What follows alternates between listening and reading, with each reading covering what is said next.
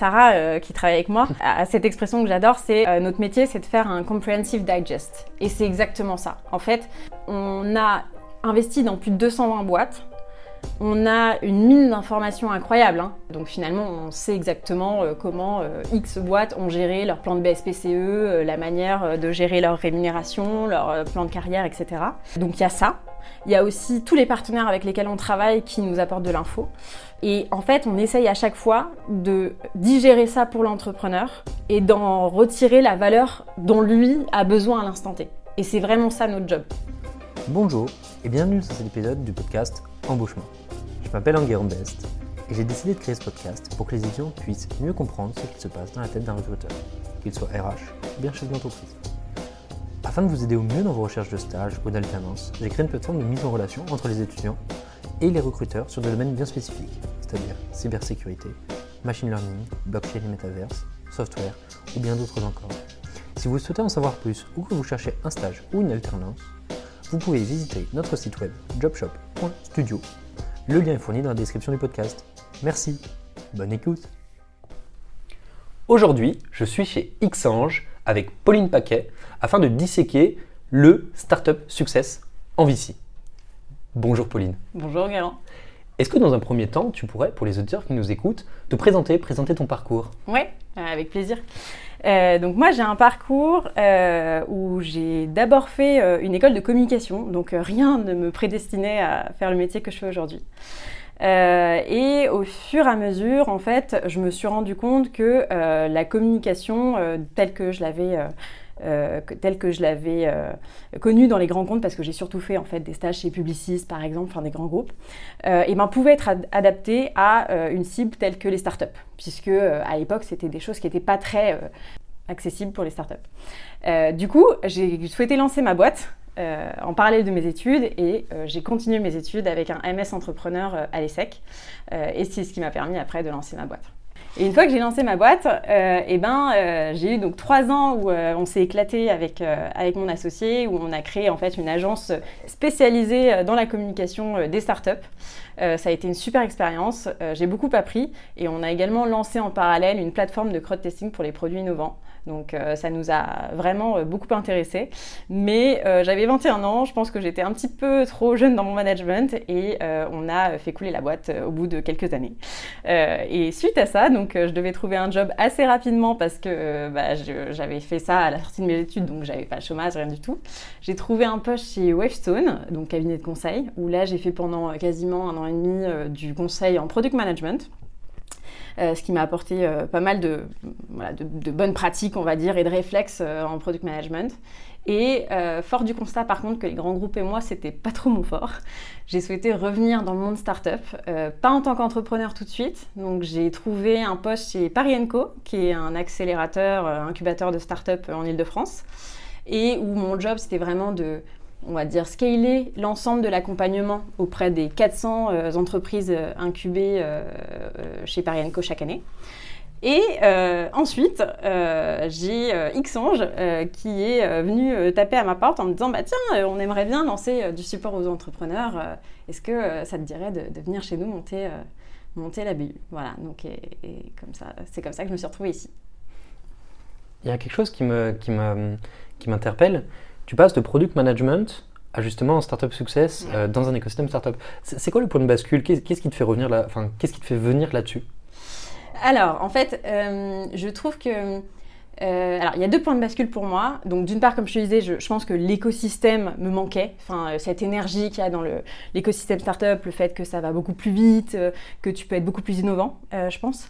Et en fait, je pense que je suis pas revenue sur un poste qui était totalement éloigné parce qu'en fait, je trouve que dans l'accompagnement euh, d'entrepreneurs, tu as une vraie dynamique produit. Euh, moi, je parle souvent d'offres d'accompagnement, euh, de produits d'accompagnement parce que c'est une vraie réflexion UX finalement de qu'est-ce que tu veux faire ressortir comme valeur pour ton utilisateur final qui est dans mon cas un CEO ou un, ou un C-level. Je suis tout à fait d'accord et j'acquiesce avec cette vision. J'accepte la réponse. Ok, très bien. Est-ce que concrètement, tu peux nous parler un peu de Xange, notamment de très succinctement, qu'est-ce que c'est qu'un VC et de nous présenter la thèse d'investissement de Xange. Ouais, ouais, ouais. Euh, du coup, un, VC, c'est assez simple. C'est une entreprise qui a pour mission d'investir de, l'argent euh, dans des entreprises, euh, dans des entreprises quelles qu'elles soient d'ailleurs. Et Xange en particulier est plutôt spécialisé dans l'early stage, donc c'est-à-dire des entreprises en démarrage, généralement démarrage commercial, on va dire. Donc elles sont à 10 employés à peu près. et ensuite, une fois qu'on a investi, évidemment, nous on les suit pendant plusieurs années puisqu'on réinvestit quasiment tous les 18 mois jusqu'à euh, jusqu'à, euh, enfin pendant 5 à 7 ans quasiment. Euh, et donc, Xange a mis à part ce, stade de maturité d'investissement, investi donc dans pas mal de secteurs d'activité, puisqu'on est un fonds généraliste à la base, avec quelques verticales quand même. On a une partie deep tech, une partie impact avec des entreprises notamment dans l'impact santé. on est en train de lever un fonds Web 3 également, et on a également un fellowship climat qui sera lancé en janvier, qui sera porté donc qui portera sur plutôt l'investissement dans des projets sur l'impact sur le climat, positif également. Très clair. Qu'est-ce que c'est concrètement ton quotidien en tant que gestionnaire de ce pôle Startup Success? Alors, deux choses en réalité. La première, c'est que tous les jours, on a des entrepreneurs ou des, membres très importants de leur équipe qui euh, nous contactent et nous posent des questions qui sont liées à l'évolution de leur boîte euh, en fonction justement bah, des levées de fonds qu'ils euh, réalisent. donc ça, c'est ce que j'appelle moi la partie run, c'est tout ce qu'on reçoit tous les jours. Et si on devait diviser ma journée en deux, la deuxième partie de ma journée, c'est plutôt comment je fais pour justement répondre de manière efficace, rapide et avec une valeur hyper concentrée euh, à ces entrepreneurs. Donc c'est vraiment comme ça que se structure ma journée. Un entrepreneur euh, chez qui vous investissez, vous Xange, comment est-ce que vous collectez les besoins en tant que startup success pour justement aller l'aider euh, à répondre à ces problématiques? Parce que parfois on n'a pas conscience de ces problématiques. Comment vous organisez cette phase de récupération des besoins? Alors, je dirais que ça ne marche pas forcément comme ça. C'est-à-dire que nous, on est très dans la réaction parce que justement, enfin, en tant que Xange, euh, déjà, on a une posture qui n'est pas facile, celle du fond. Euh, donc, euh, enfin, moi, je trouve qu'en en fait, on est très aligné avec, avec l'entrepreneur puisque s'il réussit, on réussit globalement. Donc, on a tout intérêt à ce qu'il réussisse. pour autant, euh, on n'est pas interventionniste, c'est-à-dire que justement, tu vois, alors bien sûr, on peut euh, dire attention, bah là, euh, tu as tel stade de maturité, il va se passer ça, fais attention. mais globalement, en early stage, on investit dans des personnes qui ont des visions, qui, qui ont, comment dire, une capacité, enfin en tout cas, on évalue la capacité de la personne à gérer cette croissance. Et du coup, voilà, on n'est on pas trop dans le je vais te prévenir que tu vas rencontrer ça. On est plutôt dans il rencontre ça, l'entrepreneur ou l'entrepreneuse rencontre ça. Euh, et par contre, comment on va faire pour l'aider efficacement, opérationnellement, pour résoudre son problème à l'instant T? Et c'est vraiment ça l'essence du Startup Success, c'est que euh, justement on n'est pas dans euh, je vais t'aider à faire une stratégie long terme, etc. Ça, moi, moi personnellement, je pense que c'est, vraiment le job que peut avoir un investisseur quand il est au board, quand il est sur une vision stratégique. Moi, je pense que le Startup Success, c'est comment je peux t'enlever le caillou dans la chaussure que tu as là maintenant tout de suite et que en fait toutes les boîtes rencontrent à ton stade de maturité, par exemple. Ce qui permet aussi peut-être de diminuer un peu ce, peut-être ce cliché que justement peuvent avoir beaucoup de gens euh, à propos des VC, de se dire je vais avoir une approche qu'on appelle très hands-on, de dire je vais être très ingérant, je vais euh, prendre des décisions, je vais t'aider à construire, finalement d'arriver peut-être un peu en aval et de se dire ok comment est-ce que je peux t'aider sur ces problématiques-là? Et finalement c'est euh, concrètement c'est ce que vous faites. Ouais. Alors si je peux faire le parallèle par exemple. Moi, je trouve que, enfin, en tant qu'entrepreneur, ils te diront en commentaire du podcast s'ils sont d'accord avec moi, mais je trouve qu'il n'y a rien de plus énervant que quelqu'un qui te dit Je vais passer deux heures avec toi pour euh, te dire ce que je pense sur ta stratégie c'est génial hein, dans l'absolu, mais euh, surtout si la personne a de bonnes idées, mais globalement, euh, à l'instant T, ça t'aide pas à aller euh, un peu plus loin de manière opérationnelle. Et donc l'enjeu du startup success, c'est vraiment de dire, on répond tout de suite à ton besoin. Alors par contre, faut être réaliste, hein, on n'a pas toutes les questions, enfin toutes les réponses aux questions de la terre entière. donc nous, on se focalise par exemple sur vraiment les, les problématiques clés que tu as en, dans les différents stades de maturité d'une startup entre, je dirais, le seed, du coup, et la série B. Donc, tu as seed, série A, série B. Donc, ça fait trois stades de maturité qui ont chacun leurs problématiques bien identifiées et où tu te rends compte que dans l'écosystème startup, finalement, c'est hyper normé ces stades de maturité. Tu sais très bien qu'en seed, tu vas avoir, bah, ton enjeu, c'est la commercialisation, ton produit. Voilà, c'est deux grands enjeux. Évidemment, le recrutement, mais bon, ça, ça allait un petit peu au fond de, tous les stades de maturité. Euh, en série A, tu vas être dans une première euh, partie de structuration, donc euh, tu vas avoir les premiers niveaux de management, tu vas avoir aussi du recrutement, mais tu vas commencer à avoir bah, comment je, scale par exemple mes process. Et en série B, tu peux avoir de l'internationalisation, tu peux avoir bah, comment je fais pour racheter une boîte parce que je dois étendre mon marché. Et donc voilà, chaque, chaque stade de maturité a ses propres problématiques et, et, ce qui nous a permis, nous, bah, de développer des réponses prête à l'emploi, je dirais, pour répondre aux questions opérationnelles que peuvent se poser nos dirigeants euh, euh, quand ils rencontrent ces, problématiques. Si on peut, par exemple, creuser en particulier, par exemple, sur la partie euh, qu'on appelle seed, qui est quasiment les premières parties de vie d'une entreprise, enfin du moins quand on investit sur une série seed, c'est quoi un peu les enjeux principaux sur, avec un focus de recrutement? Avec un focus de recrutement Alors, euh, moi j'aime bien reprendre euh, bien reprendre la phrase du, CEO de Doolid euh, alors il n'est pas du tout en, en seed mais c'est un peu le même constat ils se sont exportés aux US et quand il a commencé son recrutement, il te dit qu'une start-up française aux États-Unis, ça a à peu près la même notoriété qu'une start-up estonienne en France. Quoi. Et ben, moi, je pense que en fait, le site, c'est ça le problème d'un point de vue de recrutement, c'est que tu veux recruter. En plus, tu as besoin de recruter euh, des gens qui ont. Euh, qui sont des généralistes généralement, qui savent un peu tout faire, jumper sur plein de sujets. Euh, sauf que, grosso modo, tu n'as pas de moyens, enfin, un petit peu, mais globalement, c'est pas là où tu vas mettre tous tes moyens. et puis surtout, bah, tu n'as pas de notoriété. Or, bah, avant de vouloir travailler pour quelqu'un, tu as envie de comprendre euh, enfin, ce qu'il fait, euh, pourquoi il le fait, euh, est-ce que c'est sérieux, est-ce que est tu as envie de t'engager? Donc rien que ça, c'est un premier frein énorme. Et aussi généralement, ce qu'on... Enfin, le problème qui est lié à la commercialisation hein, pour les startups seeds, c'est que généralement le, le, pitch de vente, il n'est pas, encore, il pas encore tout à fait abouti. Et du coup, ça se traduit énormément dans euh, la façon dont ils présentent leur, entreprise auprès des candidats.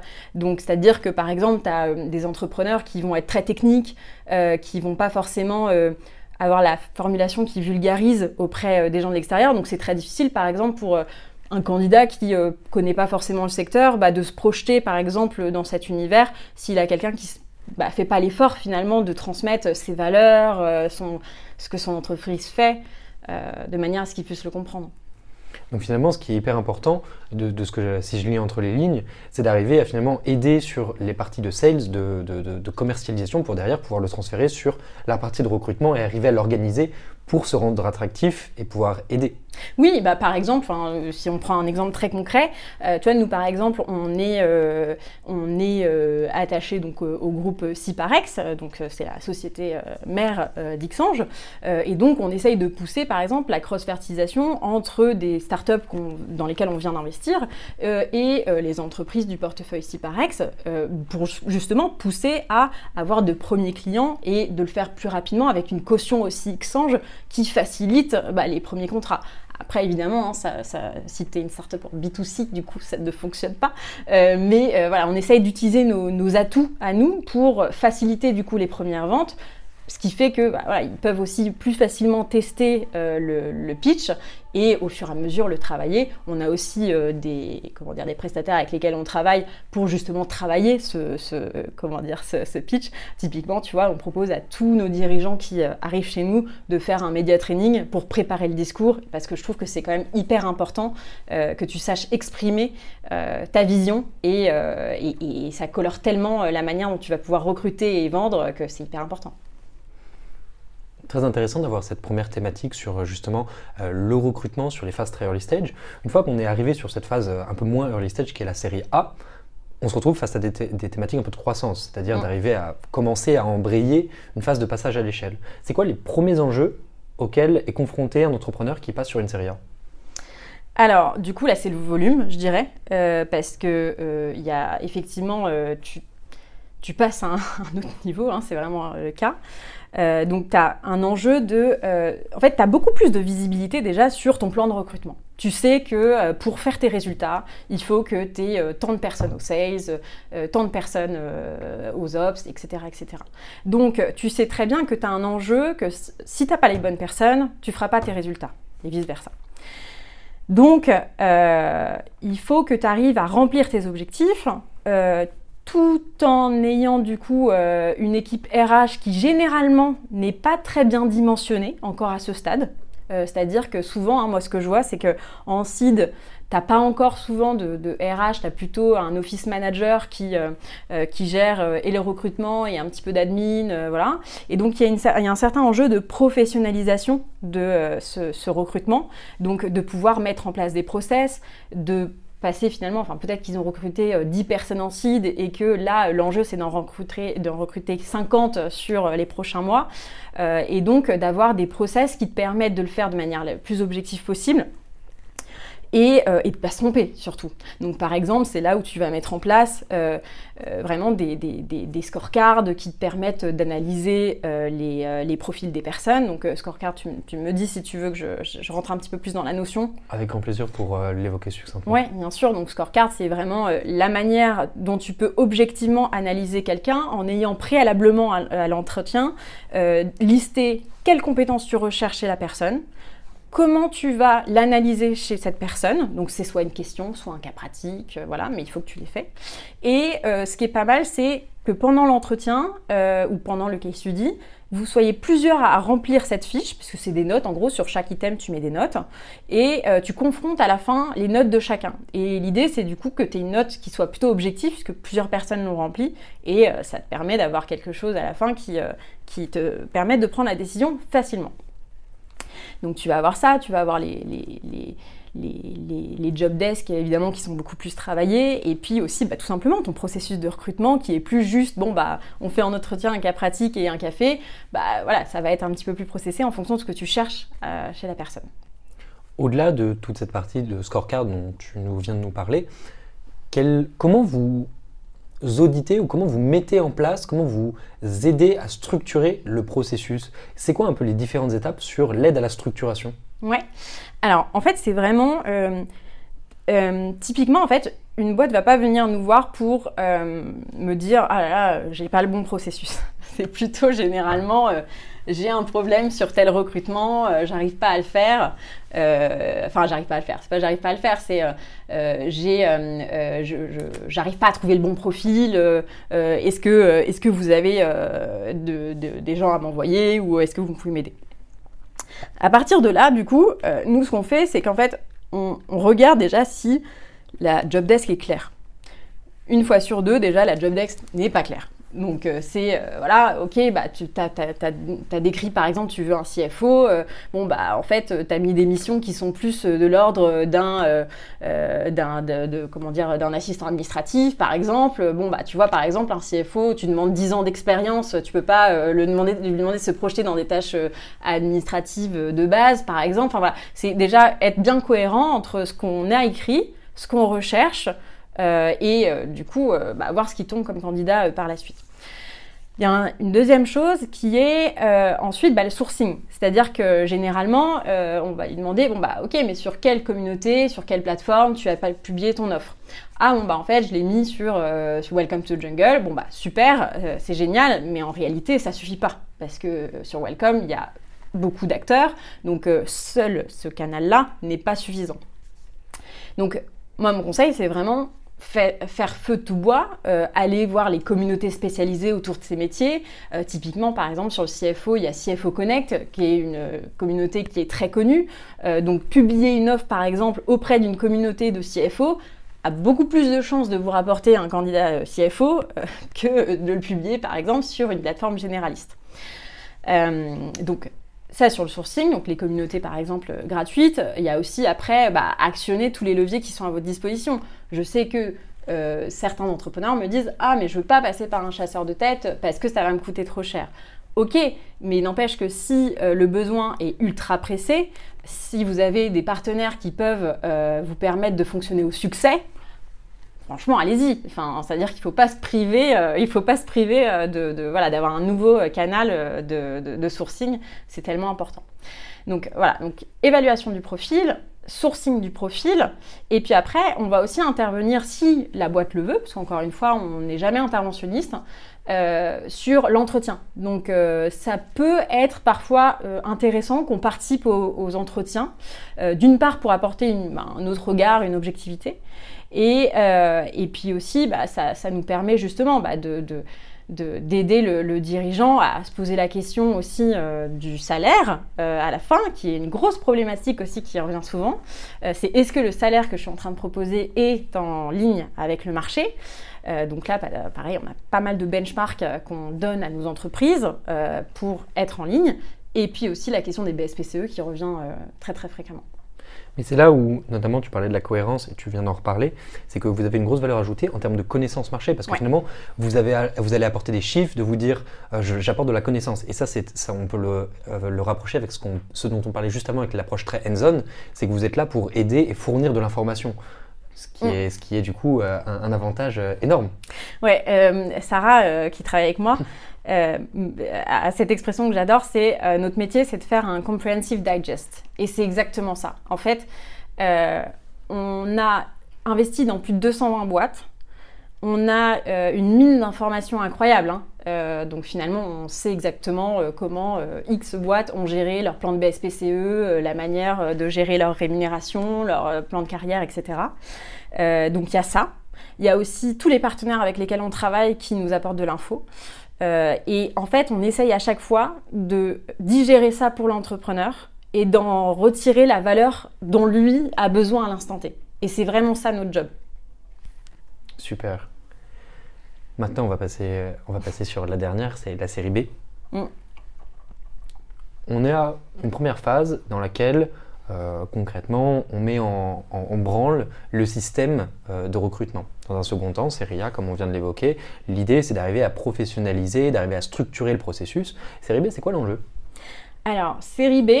Sur, sur, les enjeux de recrutement, évidemment. Ouais, ouais. Je dirais que tu as toujours cette, euh, cette problématique de professionnalisation. Tu vas encore plus décomposer le métier. C'est-à-dire que là, tu vas avoir ce qu'on appelle, enfin, si on reprend, SID, tu as Office Manager plus peut-être un RH. Euh, série A, tu vas avoir un RH, un Talent Acquisition et euh, peut-être euh, un Office Manager encore, enfin sûrement d'ailleurs. voilà, mais tu peux être 3-4, on va dire. Tout dépend évidemment de la, taille de l'entreprise, mais globalement, c'est ce qu'on voit. et dernier cas, tu vas être vraiment dans une professionnalisation encore plus forte, donc avec notamment des personnes qui vont s'occuper de tout ce qui est knowledge de la boîte. Euh, en plus du recrutement, euh, sur la partie RH, hein, j'entends. Euh, la partie donc plan de carrière, le sourcing, tu peux même avoir des personnes qui sont dédiées aux opérations du sourcing. Donc c'est vraiment, on, décompose énormément le métier et donc qui va professionnaliser l'approche. Donc tu as ça. Et le deuxième enjeu, je dirais, au-delà de la professionnalisation, c'est qu'en série B, tu ne cherches plus des profils généralistes, tu cherches des experts sur chaque thématique. Euh, donc, aller chercher des experts, ça demande plus de moyens, ça demande aussi plus euh, de capacité à convaincre. Et donc, euh, tu as encore plus besoin d'une équipe de professionnels qui sont en capacité d'aller chercher ces talents. Est-ce que la spécialisation aussi n'implique pas aussi une connaissance de savoir où aller chercher ces spécialistes et comment leur parler justement Alors, euh, généralement, euh, c'est plutôt de la chasse. Après, nous, ce qu'on voit, c'est que généralement, dans ces, recrutements assez euh, experts, alors, j'aimerais différencier deux types de recrutement. Un type de recrutement expert qui est, je vais avoir besoin en série B, par exemple, d'avoir un Chief Product Officer qui a une expérience énorme et donc je vais aller chercher euh, voilà, celui d'une licorne actuelle, etc. Le top profil. Pardon? Le top profil. Le top profil, voilà. Et après, tu as les experts, je dirais, qui sont plus bas dans, la hiérarchie, mais qui pour autant vont être allés, vont, on, est, on est en nécessité d'aller les chercher parce que justement, il nous faut, par exemple, sur les campagnes marketing, il nous faut un spécialiste des Google Ads, par exemple, du SIA, et ça, il faut aller chercher cette compétence-là. Nous, on s'occupe plus de celles effectivement au niveau C-level, parce que euh, du coup, ça fait plus sens par rapport à notre posture de fond. Hein. Euh, logiquement, euh, c'est recrutements assez stratégiques. On est au courant au moment où ils se décident pour la boîte. donc, enfin, je trouve que ça a plus de sens qu'on aille aider sur cela. Alors que bah, voilà, l'expert, par exemple, le marketing de mon exemple, on est moins au courant, c'est normal, c'est plus dans les rouages de la boîte. Et voilà. donc sur ce, sur ce top profil, oui, ça demande à savoir euh, comment lui parler. Euh, c'est généralement des talent acquisition qui euh, savent extrêmement bien faire leur boulot de démarchage, je dirais, mais après c'est très vite repris par le CEO lui-même. Et c'est pour ça que je te dis que nous on peut intervenir en entretien, non pas là pour valider le profil, mais plus pour le convaincre et lui dire regarde c'est comment dire c'est sérieux, on est Xange, on apporte une caution, tu ne vas pas te tromper en prenant euh, ce poste dans cette entreprise. Et c'est là, là notre enjeu. On est plus, voilà, on est moins dans, une, dans, dans comment dire, l'aide objective, mais plus, euh, plus voilà, le, convaincre. Dans de la réassurance. Réassurance, tout à fait. Il y a une question que je me pose sur cette thématique euh, série B, de vraiment de professionnalisation à fond, on va dire de, de, créer une machine de guerre finalement d'une certaine façon. Comment vous gérez le changement d'interlocuteur? Parce que finalement, à partir du moment où vous êtes sur une série euh, seed, série A, l'interlocuteur est souvent euh, le CEO ou une équipe assez restreinte. Là, vous commencez à exploser une équipe de plus de 100 personnes, 200 personnes. Comment vous, vous challengez, d'un point de vue recrutement, euh, les différents acteurs et les différents interlocuteurs que vous allez avoir? Challenger de quelle façon? sur par exemple l'audit, aider d'un point de vue opérationnel, se dire voilà quelle est la problématique de quelle équipe, euh, d'arriver juste à dialoguer, que ce soit sur la récolte d'informations, que ce soit sur mm. euh, aider, parce que finalement, euh, quand, quand, quand, vous allez proposer des choses, il faut aussi comprendre comment est-ce qu'elles sont actuellement.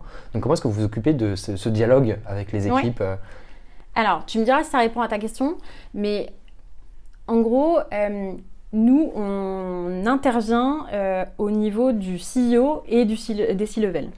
Donc, on est en échange. Alors, avec, euh, avec ces différents euh, directeurs de, de, grandes fonctions de l'entreprise. Et donc, bah, c'est eux qui vont venir nous chercher avec euh, leurs questions. Donc, c'est comme ça qu'on peut savoir en fait quelles sont leurs problématiques et du coup comment, comment les aider dans ces problématiques. mais j'ai un peu du mal du coup à... Non, c'est ça. et du coup, en fait, c'est en parlant avec ces personnes-là, en fait, qui sont, qui sont responsables de leurs fonctions, qu'on va rentrer dans le détail. Et si par exemple euh, un, un C-level vient de voir avec une question, mhm. dit voilà j'ai telle problématique sur mon équipe, est-ce que vous allez euh, chercher cette équipe, vous allez dialoguer avec l'équipe? Comment ça se passe? Non, non, on reste vraiment, euh, on reste vraiment en, au, niveau en fait du, C-level. Mais par exemple, je vais donner un exemple très concret. c'est typiquement sur, on a, on a pas mal d'entreprises qui au niveau moment de la série B ont aussi un gros, gros sujet qui est l'international. Donc souvent, par exemple, on vient nous chercher sur le recrutement en nous disant bah voilà, je suis en train de recruter ma première équipe en Allemagne, par exemple. Euh, comment euh, je peux euh, très vite recruter un general manager? Et ben du coup là on va être amené à faire tout ce que je t'ai décrit avant, c'est-à-dire bah, aider au sourcing, job desk, etc. et ensuite du coup comme on aura participé à ce, recrutement-là, de fait on va être rapidement mis en relation avec le general manager sur place et il aura notre contact. Après, c'est très propre aussi à chaque euh, entreprise, c'est-à-dire que moi j'ai des dirigeants dans le portefeuille qui me disent bon bah moi je préfère être le contact. Je préfère être le contact, ça passe par moi, euh, et puis après je dispatche dans mon équipe. Euh, parce qu'il y a aussi, voilà, nous, comme je disais, on n'est pas interventionniste, donc euh, on ne va pas non plus aller contacter n'importe qui dans la boîte. et après, il y en a qui, au contraire, nous disent, mais allez-y, allez-y, prenez tout mon top management. moi, s'ils ont une question, je sais qu'ils peuvent faire appel à vous, et ça me libère du temps, en fait. Donc, ça me libère du temps, ça les fait évoluer, donc très bien. Donc, ça va vraiment dépendre, voilà, de, de la volonté du dirigeant. De la, de la on va dire, de l'organisation de la communication en interne en fait à la boîte. C'est ça aussi. Super. Mais c'est vrai qu'on a, on a moins, moins de contact avec euh, du coup les équipes réelles de la boîte. Moi, je me pose une question aussi sur cette partie euh, série B qui souvent est associée avec euh, l'ouverture internationale. C'est quoi vraiment le, plus gros enjeu? Je suis en France, je crée ma boîte en France, je commence à installer mes, bureaux à Berlin. concrètement, c'est quoi les, tout premiers enjeux? Sur quoi est-ce que vous avez vu le plus de patterns sur lesquels il fallait, il fallait aider sur la création des, des bureaux différents dans d'autres pays alors, tu as les trucs très, euh, très basiques hein, qui sont euh, bah, comment euh, administrativement je crée le bureau, comment je vais recruter sur place. Là, on se retrouve avec la même réflexion tout à l'heure, c'est-à-dire que j'ai pas du tout de notoriété, comment je fais. donc voilà, ça c'est vraiment les, principales étapes. Donc comment je m'installe, comment je recrute, comment je commence à vendre. En fait, c'est les trois étapes. Et après, tu as quelque chose d'un petit peu plus diffus alors sur lequel on ne vient pas forcément nous chercher, mais on sensibilise quand même euh, nos boîtes là-dessus euh, quand euh, elles, nous posent la question de l'international, c'est la culture, la culture d'entreprise. Parce qu'en fait, c'est différent d'être une boîte française qui a un bureau en Allemagne qu'une boîte française qui devient une boîte européenne. C'est pas la même chose en fait. Et euh, euh, je peux prendre l'exemple par exemple de Dashlane, alors qui n'est pas dans notre portefeuille malheureusement, mais euh, Dashlane par exemple, jour 1 de l'entreprise, même s'ils étaient que franco-français à la base, tout le monde parlait anglais. Les recrutements se faisaient avec des personnes qui étaient capables de parler en anglais, et c'était comme ça. Et du jour où ils se sont installés à New York, ça n'a pas posé de problème. Si demain, tu es dans une configuration où l'entreprise n'a jamais pensé à son internationalisation, et eh bien rien que déjà de migrer l'équipe de base vers une posture européenne est déjà un gros challenge interne, avant même de réfléchir à comment tu vas étendre ton équipe. Donc ça, par exemple, c'est un gros sujet qui généralement demande énormément de temps à se résorber. Est-ce qu'il y a une corrélation entre les retours itératifs par rapport aux différentes séries qu'il y a pu avoir avant. J'explique. Euh, quand on va aller chercher un nouveau pays, on va aller réitérer sur tous les cycles dont on a parlé juste avant. Est-ce qu'il y a une corrélation entre ce qui s'est passé et par exemple euh, les tapis dans lesquels on s'est pris les pieds euh, sur les différentes phases quelle est la corrélation avec justement cette itération qui doit être beaucoup plus rapide? Parce que quand on veut ouvrir le bureau à Berlin, on va pas aller se retaper exactement les mêmes, euh, les mêmes bêtises qu'on s'est tapé. Comment, comment, c'est quoi la corrélation entre ces deux choses-là? Comment c'est organisé un peu? Alors, euh, je dirais que l'idée, oui, c'est qu'on le refasse pas. Même si nous, tu vois, ce qu'on dit à nos entrepreneurs, c'est qu'en fait, euh, lancer un nouveau pays, c'est lancer, enfin, c'est repartir dans vos jeunes années de quand est-ce que vous, quand vous avez lancé votre, votre boîte en réalité. C'est les mêmes patterns, c'est les mêmes méthodes. Euh, et justement, parfois, en fait, ça fonctionne pas parce que euh, le dirigeant n'a pas été assez impliqué, selon moi en tout cas, euh, dans, dans cette expansion, parce que ça demande en fait des compétences que lui, en tant qu'entrepreneur, a, mais que quelqu'un qui est embauché pour ça n'a peut-être pas. Alors, je dis pas, hein, il y a des gens qui sont très très bons, euh, des, general managers, des, expansion managers qui sont euh, vraiment spécialisés dans euh, j'y vais, je regarde et je lance, hein, et qui sont très bons pour ça, mais généralement c'est d'ailleurs des profils avec une forte dimension entrepreneuriale.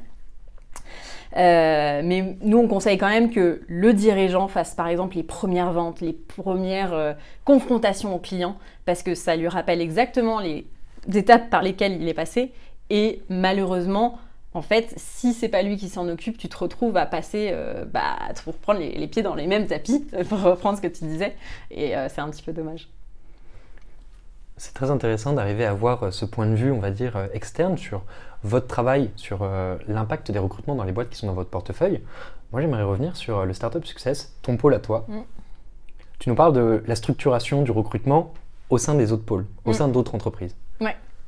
Si on revient sur le pôle, tu l'as créé, tu as été euh, démarché euh, de Paris Co par Exange pour le faire. Ouais. Comment ça s'est passé le début? Moi, je pensais franchement que euh, j'allais, enfin, comme j'avais fait de l'accompagnement startup chez Paris Co, je pensais que ça allait assez facilement se, se copier-coller. En réalité, pas du tout. en fait, ce qui est marrant, c'est que bah, chez, chez Parenco, c'était des entreprises euh, qui étaient un petit peu plus juniors euh, que celles qu'on a chez Xange, parce que bah, chez Xange, elles ont déjà fait au moins une première levée de fonds. Donc, il y a quand même euh, une certaine maturité qui s'acquiert dans l'entreprise de ce fait-là. donc, déjà, déjà c'est pas du tout les mêmes problématiques, en fait. C'est, comme je te disais, là, on a, parlé des, différentes problématiques en, fonction des stades. Euh, sur les boîtes plus jeunes, c'était vraiment plus je définis mon produit, je cherche mon business plan, je vais aller chercher des fonds, etc. Nous, c'est pas forcément les, problématiques qu'on a aujourd'hui, puisque logiquement, si on a investi dans ces entreprises, c'est qu'elles ont déjà passé cette étape. Donc déjà, il m'a fallu comprendre les besoins et savoir comment on allait l'adresser. Moi, ma conviction profonde à l'époque, c'était que, enfin, je venais chez Parienco et chez Parienco, euh, on accompagne tous nos entrepreneurs, mais ce qui est un peu différent, c'est que c'est un incubateur où tu payes hein, pour avoir euh, l'accompagnement. Ici, les boîtes ne payent pas. Enfin, elles payent pas. C'est-à-dire que, évidemment, on a une partie de leur capital, on a investi dans la boîte, mais c'est-à-dire qu'elles vont pas payer pour des services additionnels. C'est un service qui est inclus dans euh, le fait que Xange soit investisseur. Du coup, eh ben, moi j'avais la conviction que à partir du moment où on est investisseur, il faut qu'on puisse aider tout le monde. Et ça, c'était euh, vraiment important pour moi. Je voulais pas que, euh, comme dans certains fonds, bah, en fait, on aide que les 20 euh, boîtes sur lesquelles on a le plus de chances, par exemple, d'avoir du retour d'investissement. Euh, et aussi, je voulais le faire avec beaucoup d'humilité, c'est-à-dire que bien sûr, là je te parle de ce que je vois et je, trouve qu'on a, on a la chance d'être euh, sur une position où en fait, effectivement, on est euh, aux premières loges de plein de choses qui se passent dans des boîtes et on a une vision hyper exhaustive finalement de ce qui se passe tout en, étant conscient qu'on n'est pas non plus à l'intérieur.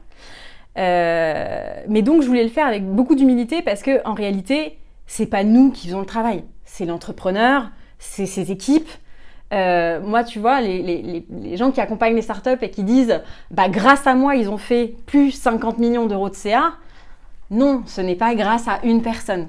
Donc, moi, je pense que notre rôle, c'est de réduire les courbes d'apprentissage, de, de les aider finalement à accéder à une vision macro que nous, on a grâce à notre expérience. Euh, et de surtout leur faire gagner du temps sur des, choses qu'ils auraient pu euh, euh, enfin sur lesquels ils auraient pu se prendre les pieds dans le tapis. Euh, et encore que, parfois ils se les prennent quand même. Euh, mais au moins, au moins, on est là pour leur apporter les solutions s'ils se prennent les pieds dans le tapis. donc c'est enfin, avec cet ADN-là, en tout cas, que, que je l'ai construit. Et peut-être un, dernier truc aussi, c'est que moi, je veux pas avoir des spécialistes dans mon équipe de certains sujets. Pourquoi? Parce que chez Xange, on a, comme je t'ai dit, on a financé plus de 220 boîtes de secteurs variés, euh, de stades de maturité ultra variés. Donc euh, moi, je ne crois pas que quelqu'un puisse être expert de tous les stades de maturité, tous les secteurs. Euh, ça, ça n'existe pas. Et de tous les métiers en plus, enfin, si on prend les métiers marketing, finance, product, etc. Donc en fait, c'est comment finalement on peut apporter de la valeur? En utilisant nos atouts en tant que fonds et en étant conscient que, bah, pour reprendre le recrutement, euh, non, on ne va pas remplacer euh, les 10 euh, 000 cabinets de recrutement qui existent sur Paris et, c'est une je pense qu'il y a une raison s'ils sont là. donc comment on fait pour apporter de la valeur? Et comme je te disais tout à l'heure, je pense que notre rôle fondamentalement, il est là pour apporter un compréhensif digest, pour reprendre l'expression de Sarah, et permettre aux dirigeants d'aller plus vite et euh, d'aller plus vite surtout sur ces problématiques à l'instant T. Vous conseillez les entreprises, euh, du moins les startups de votre portefeuille, sur les enjeux entre autres de recrutement. Comment ça se passe le recrutement chez vous? Chez nous? Eh bien, on essaye de s'appliquer ce qu'on dit aux entrepreneurs. donc, euh, donc, chez nous, en fait, alors, côté investisseur, côté, côté support? Côté support. Côté support, ok. Donc euh, chez nous, alors tu sais, on est une petite équipe, hein. j'ai commencé donc il y a trois ans, euh, mais euh, maintenant on est quatre, dont un alternant. donc globalement, eh bien, on a les mêmes processus, donc c'est-à-dire qu'on élabore une fiche de poste, on cherche vraiment de quoi on a besoin. j'ai énormément écrit aussi sur les valeurs de l'équipe. Euh, ceux qui peuvent lire, là en ce moment, il y a une, job offer qui est sur Welcome to the Jungle pour un stage qu'on recrute euh, pour janvier.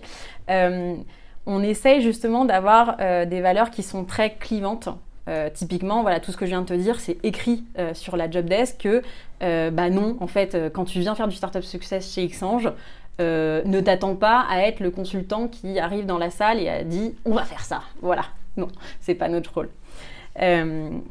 Et ensuite, eh ben, euh, je recommande souvent à mes entrepreneurs de faire des cas pratiques assez rapidement. Donc, euh, c'est ce que je fais, en tout cas, moi, sur mes, sur mes euh, recrutements, puisque on a quand même des gros enjeux chez Xange de posture, parce qu'on parle à des dirigeants toute la journée. Aussi de capacité de jumper d'un sujet à l'autre. On peut parler finance, product, marketing. Enfin voilà, on est, on est, en, on est en devoir en tout cas d'avoir un niveau 1 sur pas mal de sujets. Euh, et puis aussi sur euh, l'automatisation, euh, enfin le, tooling, ça c'est un truc aussi qui nous caractérise chez Xange, c'est que moi je suis une, je dirais même une tarée de l'organisation et de l'optimisation des process. Du coup, les outils sont mes meilleurs amis. Et c'est d'ailleurs ce qui nous permet en partie hein, de répondre à plus de, là cette année on va, on va, on va taper les 700 demandes de, de, dirigeants voilà, qu'on a reçus et donc bah, de tester si la personne est en capacité justement de structurer euh, des produits d'accompagnement qui sont euh, scalables finalement euh, auprès de l'ensemble des, entreprises qu'on suit. Et comment vous vous montrez attractif auprès des gens que vous voulez recruter pour votre pôle, que ce soit un alternant ou que ce soit les premiers CDI que tu as embauchés? Alors, moi ce que je dis, c'est ce qui est intéressant chez nous, c'est que déjà, si tu veux devenir entrepreneur, c'est une super bonne école. Parce que, en fait, tu vois assez bien toutes les problématiques qui peuvent être confrontées. Euh, du CID à la série B, du coup. Euh, donc déjà, ça t'apporte une connaissance que je pense, ça serait, difficile en tout cas de l'avoir dans une seule entreprise. Ensuite, euh, pour ceux qui veulent devenir chief of staff, donc euh, chief of staff, un bras droit du CEO euh, généralement, bah en fait nous chez nous c'est comme si euh, on était un peu bras droit du CEO, mais pour 80 boîtes en même temps. Donc ce qui est assez assez sympa aussi de pouvoir aller d'une boîte à une, autre. Mais je t'avoue que c'est quand même pas facile parce que parce que en fait ceux qui veulent vraiment faire de l'accompagnement startup, ils n'ont pas les fonds en tête. Ils veulent plutôt aller dans des incubateurs et ceux qui viennent nous voir pour, euh, pour, euh, pour le fond, bah, ils veulent être euh, analystes, VC. Donc on a quand même une vraie difficulté à faire connaître le métier, non pas le rendre attractif, parce que quand les gens lisent la job desk, ils me disent souvent Ah voilà, je savais pas que ça existait, c'est super, on fait plein de trucs, super. mais faut-il encore les amener à aller jusqu'à la lecture de cette job desk? Bien sûr. C'est quoi un peu les profils justement euh, qui viennent vous voir, qui candidatent? C'est quoi un bon candidat pour vous? Alors, euh, moi, un bon candidat, euh, je t'avoue qu'en fait, alors je sais pas si tout le monde réfléchit comme ça, mais moi, ce que je regarde le plus, c'est les à côté. C'est par exemple quelqu'un qui a sur son CV, enfin moi je regarde même plus les CV, je regarde que les LinkedIn. Bah, je regarde si euh, il a fait un petit job euh, en même temps que ses études. Donc ça, enfin, je sais pas. pour moi, ça montre que c'est quelqu'un qui est débrouillard. Ou euh, si il est associé à des causes, c'est quelqu'un qui a de la conviction, du coup. ou si il a publié du contenu, c'est quelqu'un qui sait écrire et qui aime écrire. et donc en fait, plus que le cursus en tant que tel, je vais plutôt regarder finalement voilà, ce que, reflète la personne euh, par rapport à, par exemple, ses intérêts, euh, etc. Pour te donner très concrètement, euh, moi, mon profil, comme je dis, je viens de la com, je ne t'ai pas dit tout à l'heure, mais j'ai même fait un, master en lobbying affaires publiques, donc rien à voir avec la choucroute, clairement. Sarah, elle, elle a fait un master plutôt en entrepreneuriat innovation, donc là, un petit peu plus proche, je dirais. Euh, mais David, là, qui nous rejoint, euh, vient euh, plutôt d'études économiques et, globalement, voilà, il n'y a pas de, je dirais qu'il n'y a pas de cursus particulier, en tout cas gravé dans le marbre. Mais j'ai l'impression que c'est de plus en plus le cas hein, pour, pour beaucoup de métiers. Ce que je demande juste, c'est c'est voilà, cette, curiosité et cette capacité à, à démontrer que la personne est débrouillard très clair là-dessus. Et je me pose aussi une question, parce que finalement, euh, quand on parle de bon profil, la question qui me vient après, c'est qu'est-ce qu'on fait après? Tu, nous parles, euh, souvent les gens, ils veulent faire analyste, ils veulent aller bosser en incubateur. Euh, c'est quoi l'après, justement, de travailler dans le Startup Success de chez Xange? Alors, les stagiaires qu'on a eus et qui sont passés par chez nous sont majoritairement allés en startup. et justement, bah, un, de mes stagiaires, euh, donc euh, Thomas, avec qui j'ai super bien travaillé, donc est allé chez une de nos boîtes, donc Welcome to the Jungle, après, dans les opérations. et en fait, bah, ça lui a permis en fait de mettre un, pied dans, dans, les problématiques de, de, scale hein, d'une entreprise et du coup bah, d'avoir un poste qui était directement lié aussi aux enjeux de scaling opérationnel d'une startup. Euh, j'ai une autre euh, stagiaire qui, elle, est partie euh, plutôt faire du bizdev en startup. Mais finalement, en fait, ça ouvre pas mal de portes parce que ça te permet, comme je disais, d'avoir un niveau 1 dans beaucoup de sujets. Donc, mais majoritairement, ils sont allés en start-up. J'en ai une qui est allée en structure d'accompagnement aussi, vraiment pour se focaliser là-dedans. Donc finalement, si je résume, l'intérêt de passer par chez Xange dans le Startup Success, c'est ouvrir des portes et arriver à avoir une, vision globale pour aller pouvoir s'aiguiller après. Exactement. Ou avant de monter sa boîte. J'en ai pas encore eu qui ont monté leur boîte après, mais je pense que ça les titille tous un jour ou l'autre. Ça viendra. oui, et c'est une de mes questions dans les entretiens d'ailleurs. J'ai une dernière question avant de passer sur les questions de routine on en discutait un peu en off. Euh, si j'ai bonne mémoire, euh, Serena lance 2017-2016 euh, à peu près les premières thématiques d'operating partner, qui mm. sont globalement l'équivalent de ce que vous appelez le startup success. Mm. Pourquoi vous avez transformé cette notion d'operating partner en startup success? Alors, bah, un peu pour les raisons que je t'évoquais tout à l'heure. C'est-à-dire que, alors, Serena l'a super bien fait, hein. enfin, faut être honnête. ils l'ont super bien fait avec des personnes très capée. Euh, voilà, par exemple, une Amélie euh, qui était euh, chez Serena. bon, elle passait deux heures avec une, boîte en workshop sur les sales. Ça amène une valeur énorme. Problématique par contre de ça, c'est que d'une part, ça coûte très très cher au fond, et aussi que tu ne peux pas faire ça avec toutes tes boîtes. donc tu es obligé aussi de sélectionner les boîtes avec qui tu vas passer ce temps-là. Et Ensuite, bah, c'est aussi en fonction de la, de la profondeur de ton portefeuille. Si tu as 10 boîtes en portefeuille, en fait, oui, tu peux faire ça. Si tu en as 80 comme nous à l'instant T, hein, euh, c'est plus difficile de faire ça. Et c'est plus difficile aussi de le faire sur toutes les fonctions, donc sachant qu'il y a 8 grands métiers hein, de l'entreprise.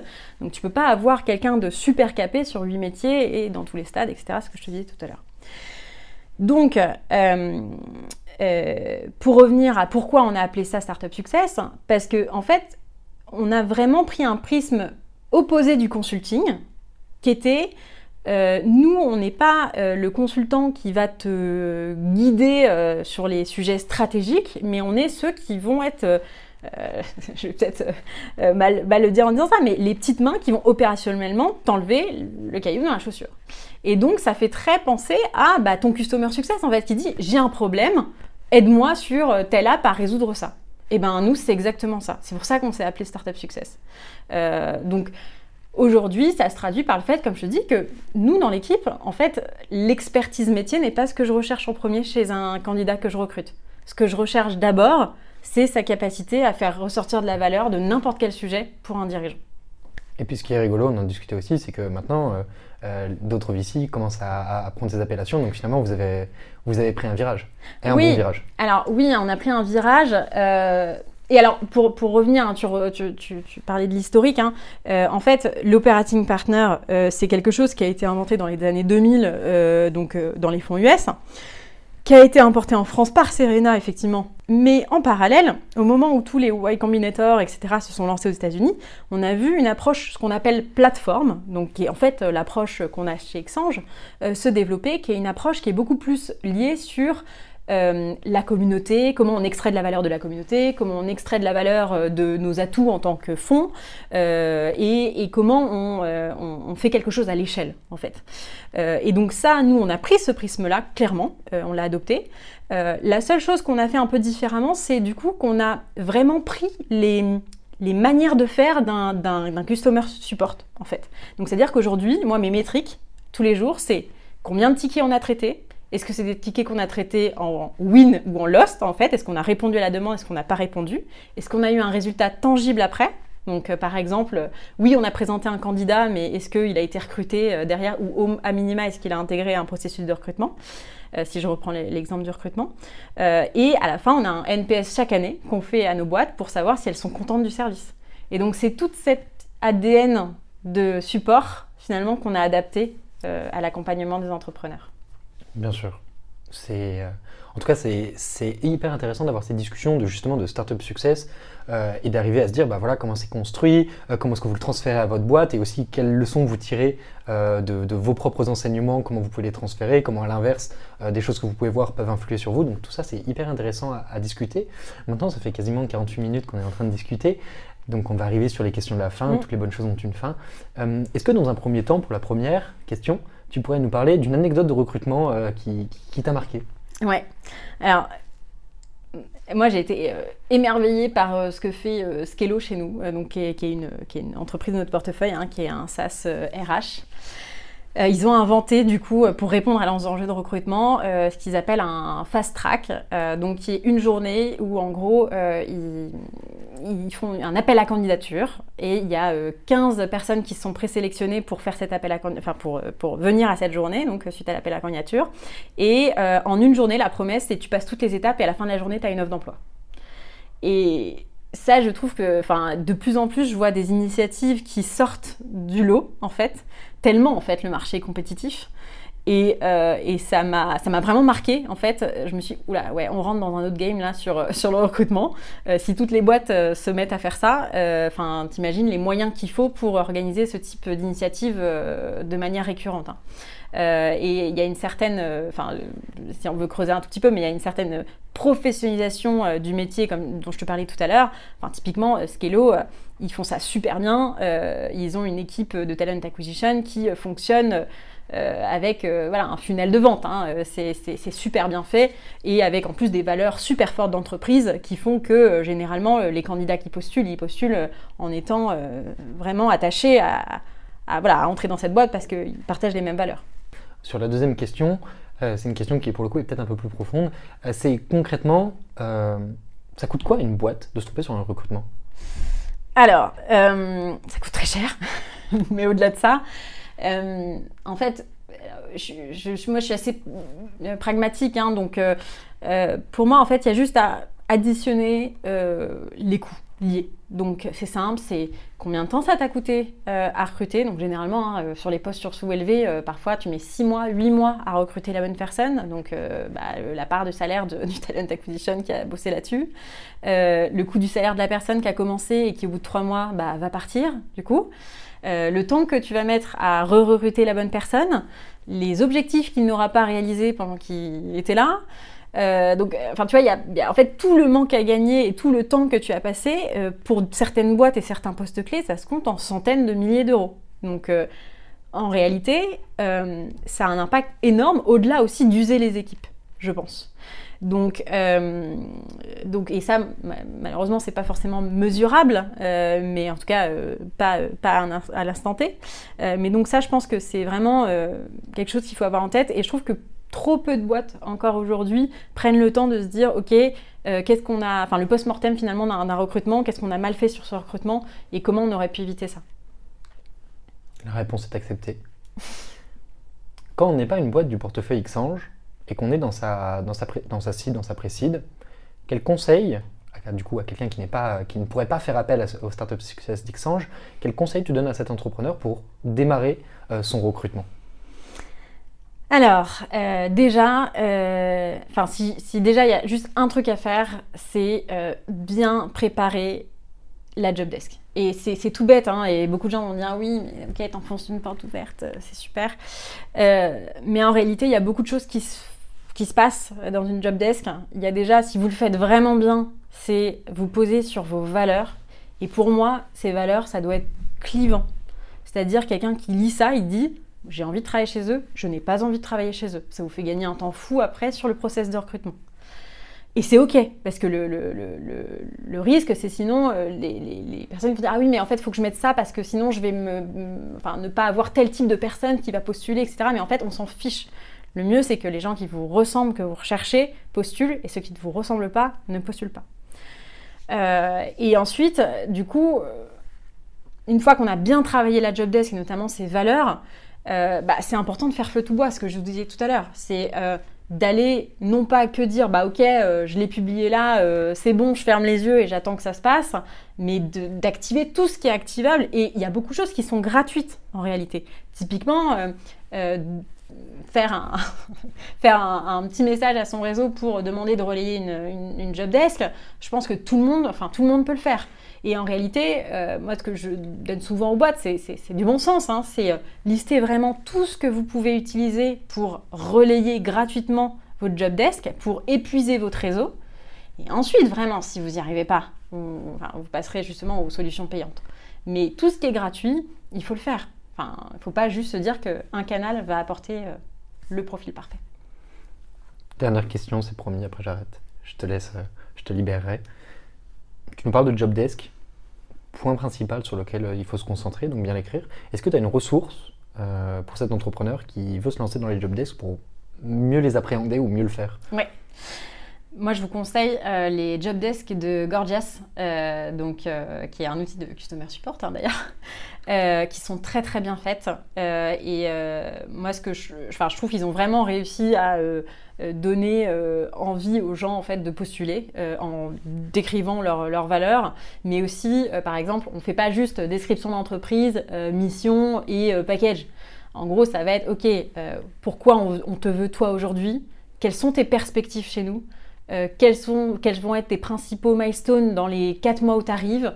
Euh, c'est vraiment voilà, donner à la personne les, les, moyens de se projeter. Et je trouve qu'ils ont fait ça, mais euh, très bien dans leur job desk. Super. Bah, en tout cas, merci beaucoup d'avoir pris le temps, d'avoir répondu aux questions que je te posais sur justement les différentes le les différents accompagnements que tu peux proposer tout au long de la vie dans le portefeuille, notamment de chez Xange. Je te remercie pour ça, j'espère que ça vous a intéressé et je te souhaite une excellente journée. Merci beaucoup.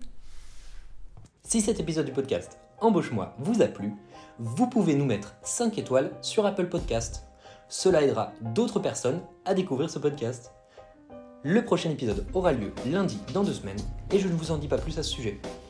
D'autre part, si vous êtes étudiant ou recruteur, n'hésitez pas à visiter notre site web jobshop.studio. Vous pouvez également nous suivre sur les réseaux sociaux, à savoir LinkedIn, Facebook, Instagram ou même TikTok.